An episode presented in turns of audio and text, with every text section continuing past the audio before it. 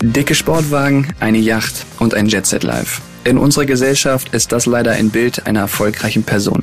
Mein Name ist Marc Böhmer und zusammen mit außergewöhnlichen Gästen wird dieses Bild sein goldenes Grab finden. Erfahre von diesen Persönlichkeiten, wie du abseits des oberflächlichen höher, schneller, weiterdenkens zu Erfolg kommst, der dich wirklich erfüllt und nährt. Viel Spaß mit dem Podcast Beyond Superficial Money.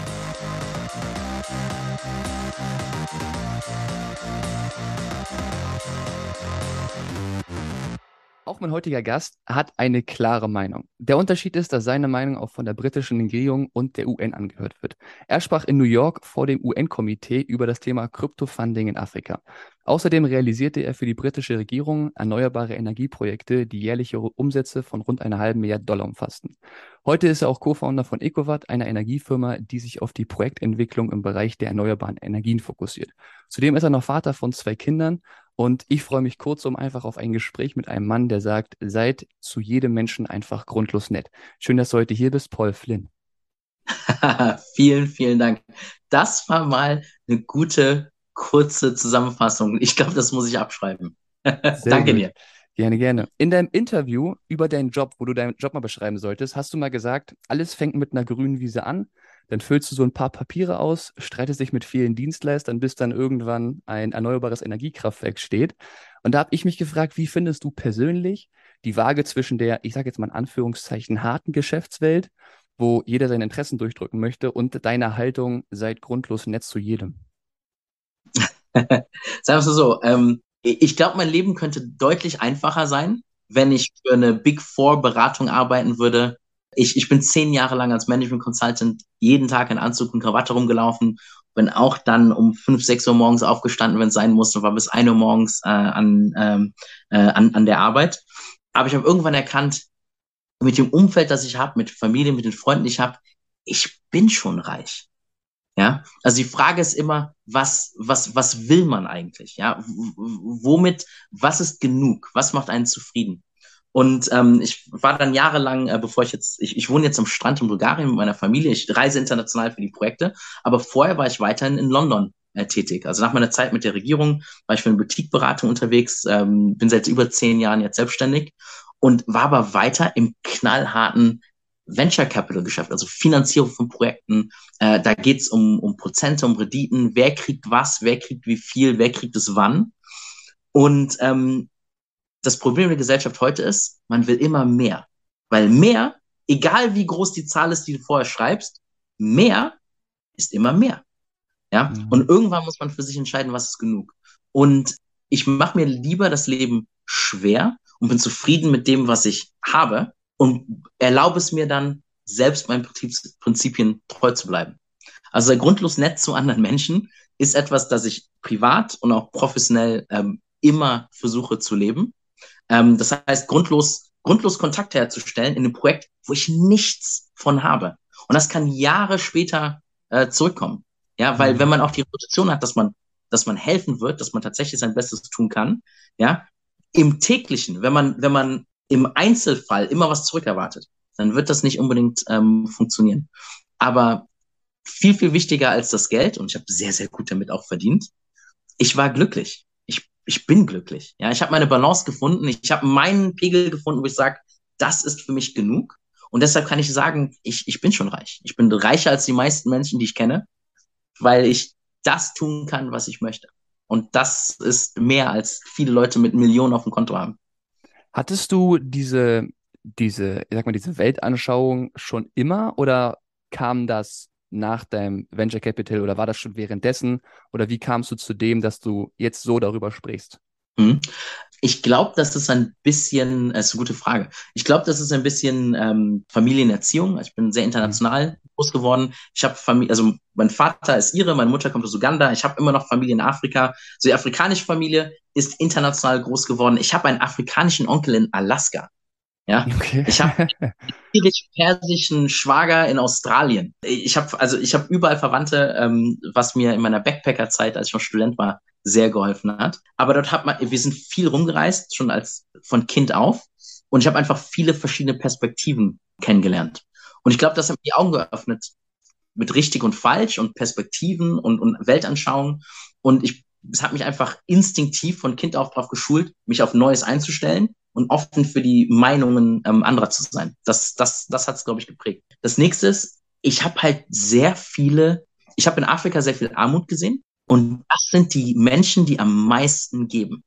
Und interessanterweise sind die glücklicher als viele Menschen, die ich kenne, die viel, viel mehr haben. Und ich glaube, das hat mich einfach geprägt. Ich musste es selber lernen. Ähm, es hat mich sehr, sehr oft enttäuscht, weil was ich lernen musste, war nicht nett sein oder, oder geben. Das ist es nicht. Was man lernen muss, ist tatsächlich sich für andere Menschen zu freuen. Also tatsächlich nicht einfach so gesagt haben, ich freue mich für dich, sondern sich tatsächlich darüber freuen, dass jemand anders Freude erlebt.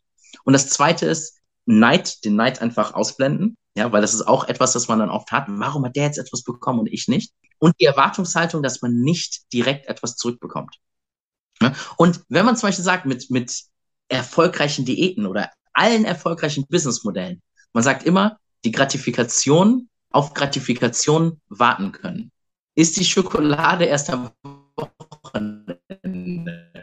Ja, äh, hab deinen Cheat Day, ne? Erwarte nicht alles sofort. Ich, der Bogen geht zum Business zurück.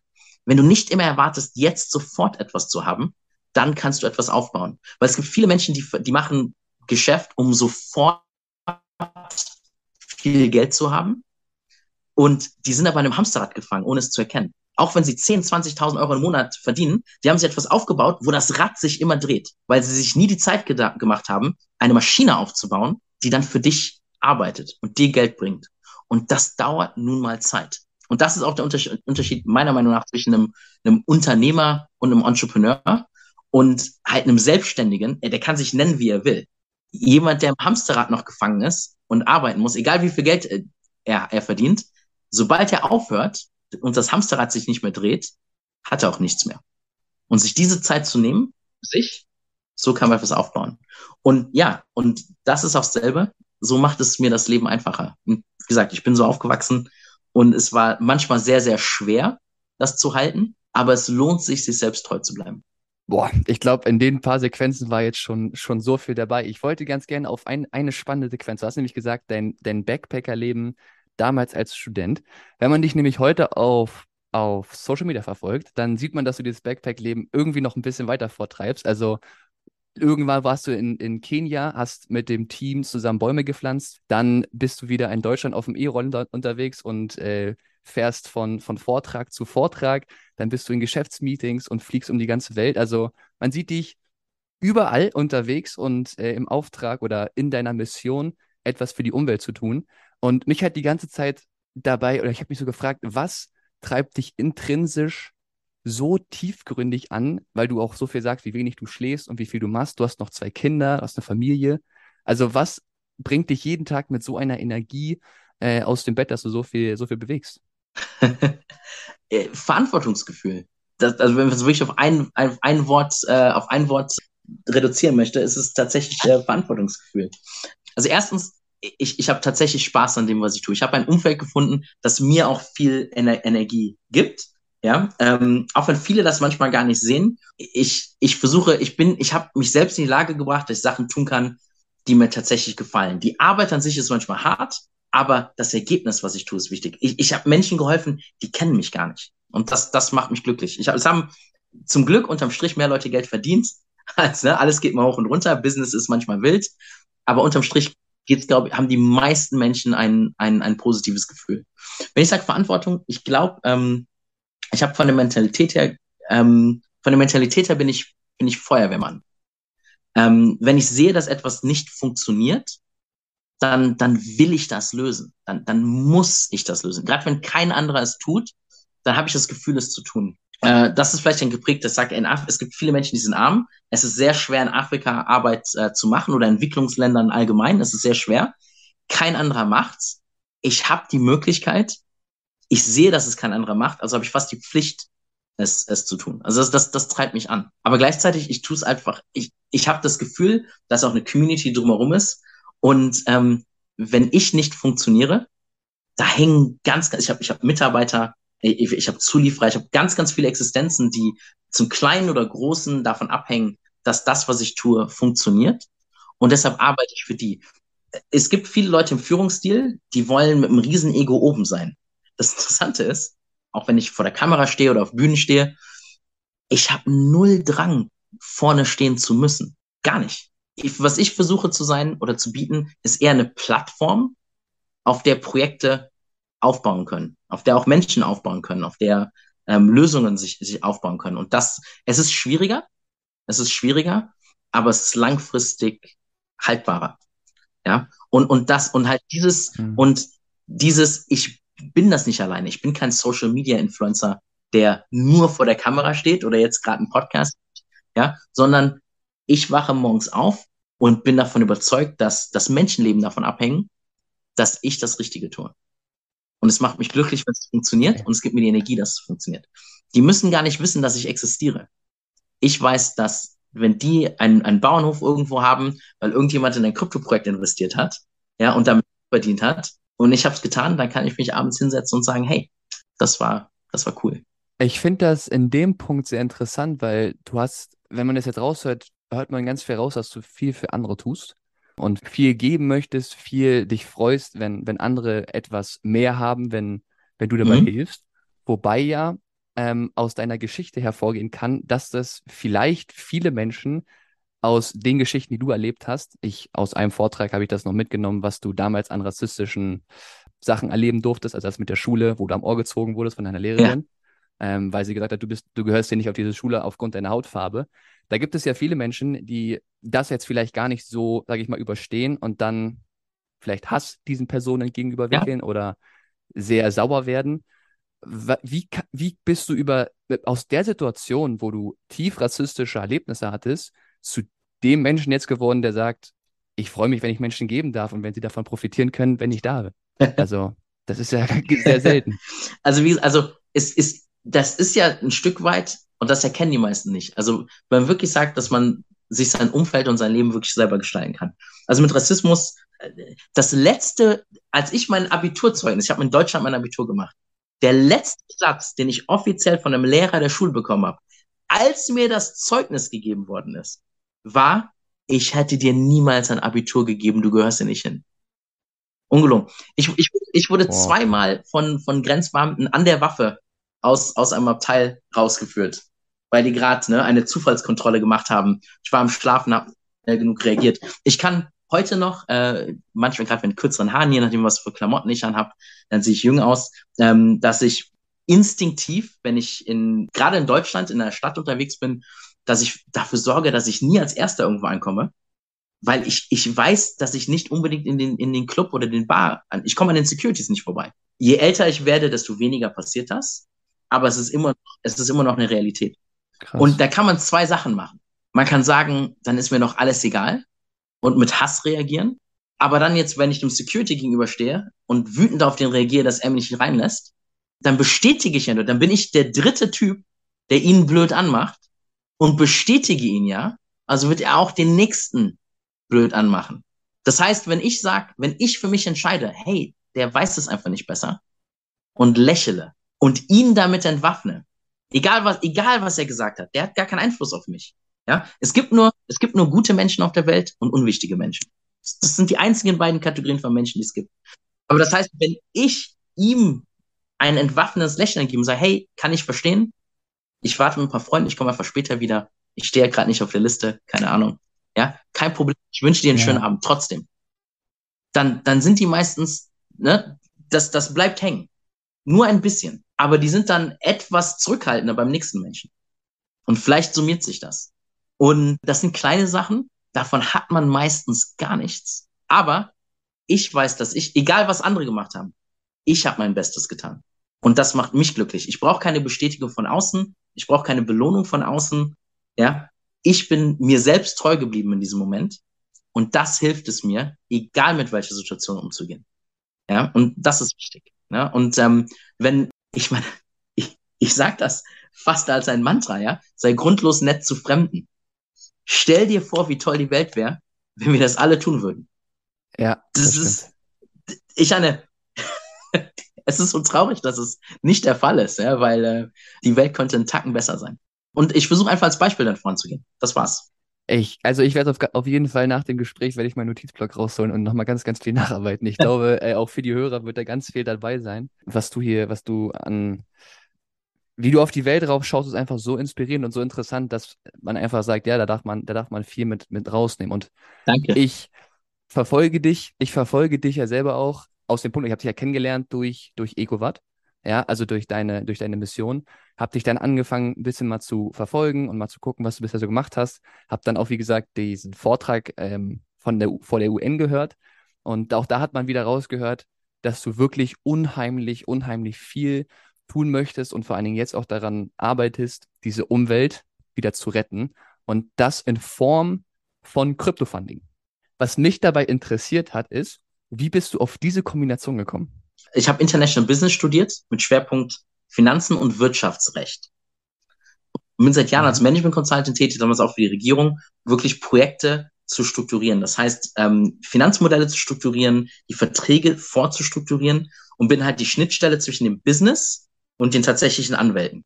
Weil Anwälte kennen halt ihre, ihre Klauseln und ihre Paragraphen, aber die kennen die Businesswelt nicht.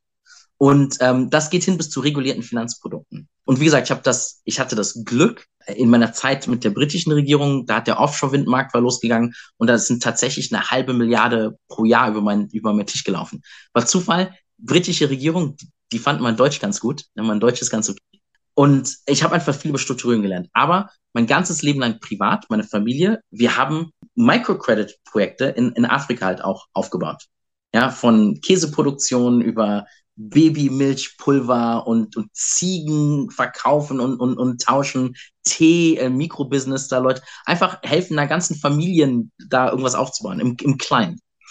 Ähm, und was ich erkannt habe, ist, wenn man wirklich in Afrika etwas skalieren möchte, traditionelle Investoren, die haben die Angst, etwas zu tun. Und ähm, die, die wirklich dort aktiv sind, sind NGOs.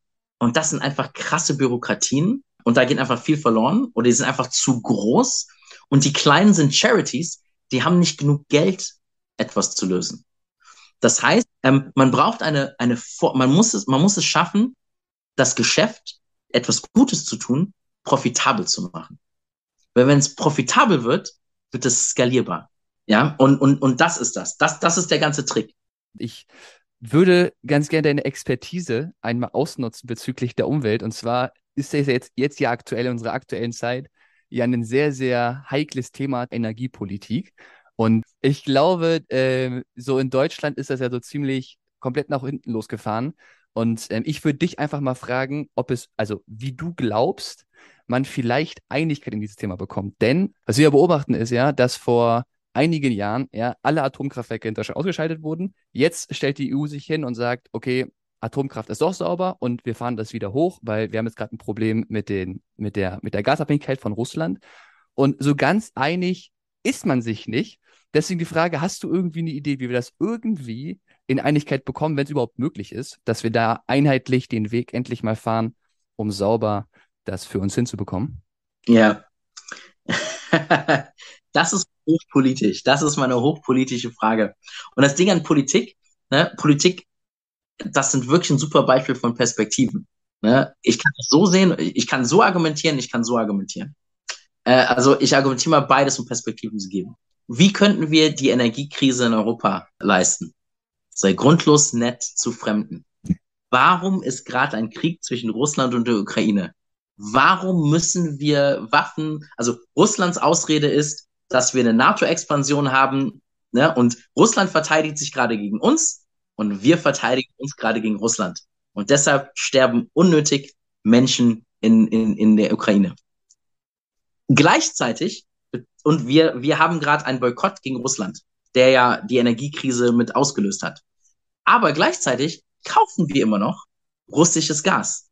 Und was interessantes, was super interessantes dabei ist, das heißt, das heißt Europa finanziert Russland gerade, indem es Gas kauft. Und interessanterweise zahlt Russland heute noch Geld an die Ukraine für den Transport von Gas durch die Ukraine. Die Welt ist nämlich absurd. Und das ist die Realität von Politik. Ja, das ist vollkommen absurd. Ja, denn das Geschäft muss natürlich weiterlaufen. Ne? Wenn wir, auch wenn wir dann äh, 18-Jährige aufeinander schießen lassen. Ähm, das heißt, würden wir alle etwas netter zueinander sein und einfach die Perspektiven anderer reagieren, äh, also akzeptieren, dass die auch eine Daseinsberechtigung haben, egal wie fremd sie für uns erscheinen. Denn für die andere Seite sind unsere Perspektiven ja auch fremd. Dann gibt's diese ganzen Probleme gar nicht. Und dann hätten wir gar kein Energieproblem. Noch was Interessantes, ich mag ja gerne Geschichte. Für die, die mich kennen, die wissen das. Warum sind wir gerade so abhängig von Russland? Das ist in den späten 70ern entstanden, in die 80er Jahre rein. Und zwar haben die äh, Staaten im Mittleren Osten zum ersten Mal ganz klar, die OPEC-Staaten, eine Ölkrise ausgelöst, indem sie die Ölproduktion runtergedreht haben. Ja, und plötzlich gab es, das war, als es in, man den Sonntag, die älteren Generationen erinnern sich, dass man in Deutschland dann sonntags äh, nicht mehr Auto fahren sollte. Genau. Russland hat Europa zu dem Zeitpunkt den Arsch gerettet und gesagt, ey, wir sind zwar jetzt noch Feinde, wir sind mitten im Kalten Krieg, aber das war der Anfang vom Ende des Kalten Krieges, als wir gesagt haben, ey, wir können doch kooperieren. Wir haben die Energie.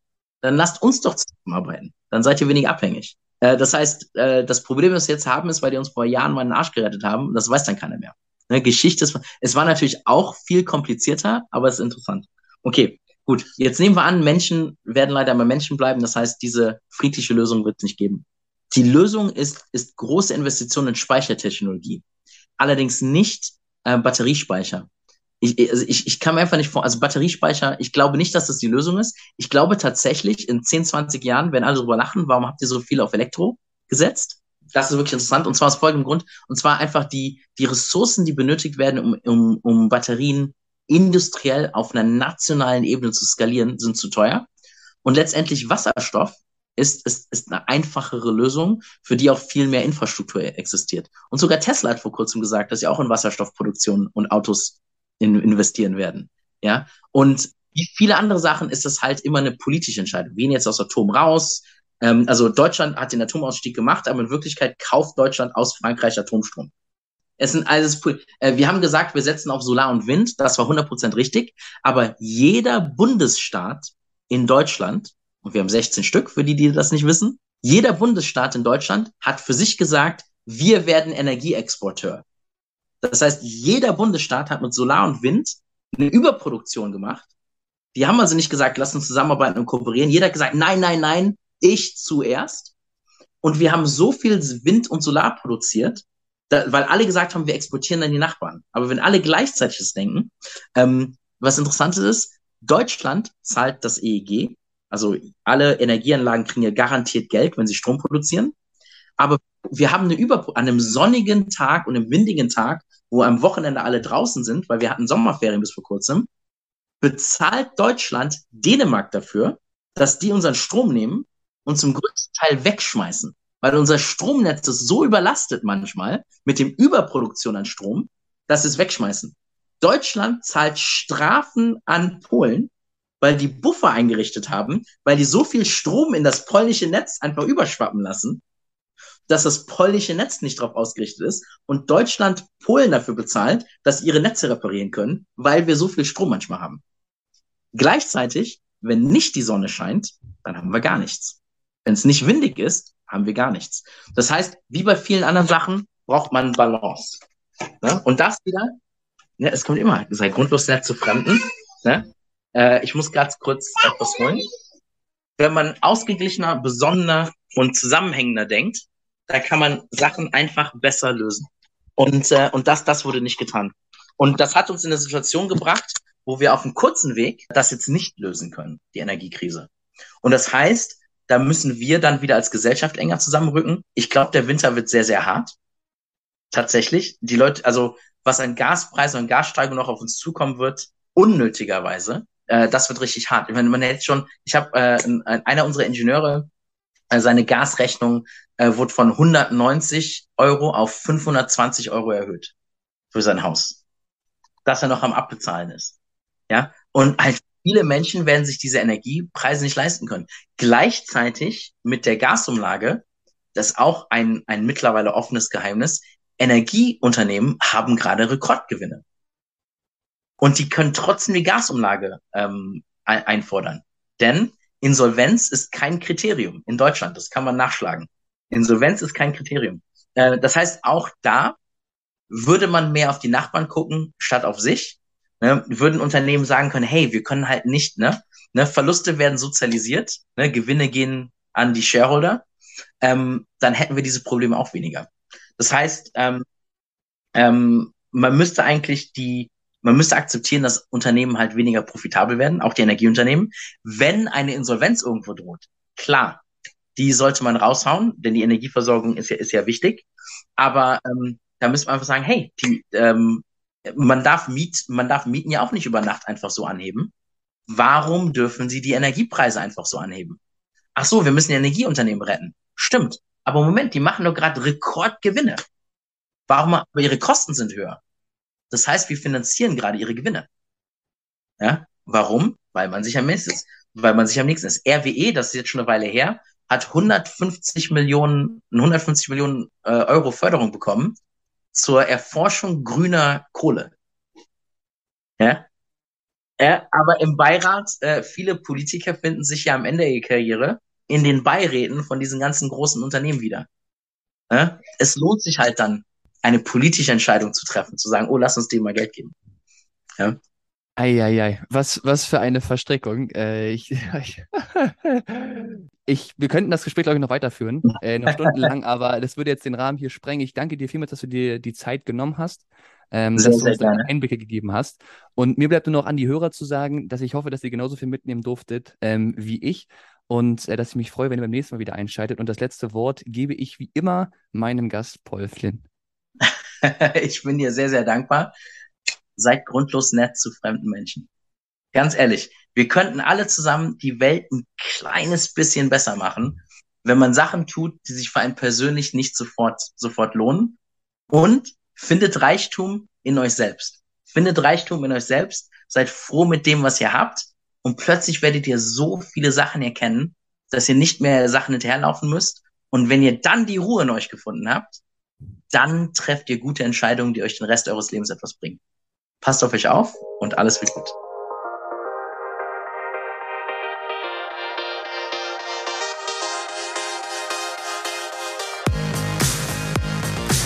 Vielen Dank, dass du dieser unglaublichen Persönlichkeit und mir deine volle Aufmerksamkeit geschenkt hast. Teile uns doch gerne deine Learnings aus diesem Gespräch in den Rezensionen von diesem Podcast. Denn das erhöht die Wahrscheinlichkeit, dass uns dieser inspirierende Mensch erneut besucht und uns dabei hilft, langfristig und erfüllenden Erfolg zu erreichen. Ich teile dir in den Show Notes und auf meinem Instagram-Profil mark-live, geschrieben wie das Leben, einen Link, in dem du eine Zusammenfassung dieses Gesprächs findest. Damit kannst du das Gehörte einfach nochmal nachlesen und für dich verinnerlichen. Ich hoffe, diese Folge hat dich wieder vorangebracht und dir mindestens einen Handlungsimpuls mitgegeben, der dich auf neue, erfolgreiche Bahn leitet. Vielen Dank fürs Zuhören und ich freue mich, dich wieder zu begrüßen, wenn es wieder heißt, willkommen bei Beyond Superficial Money.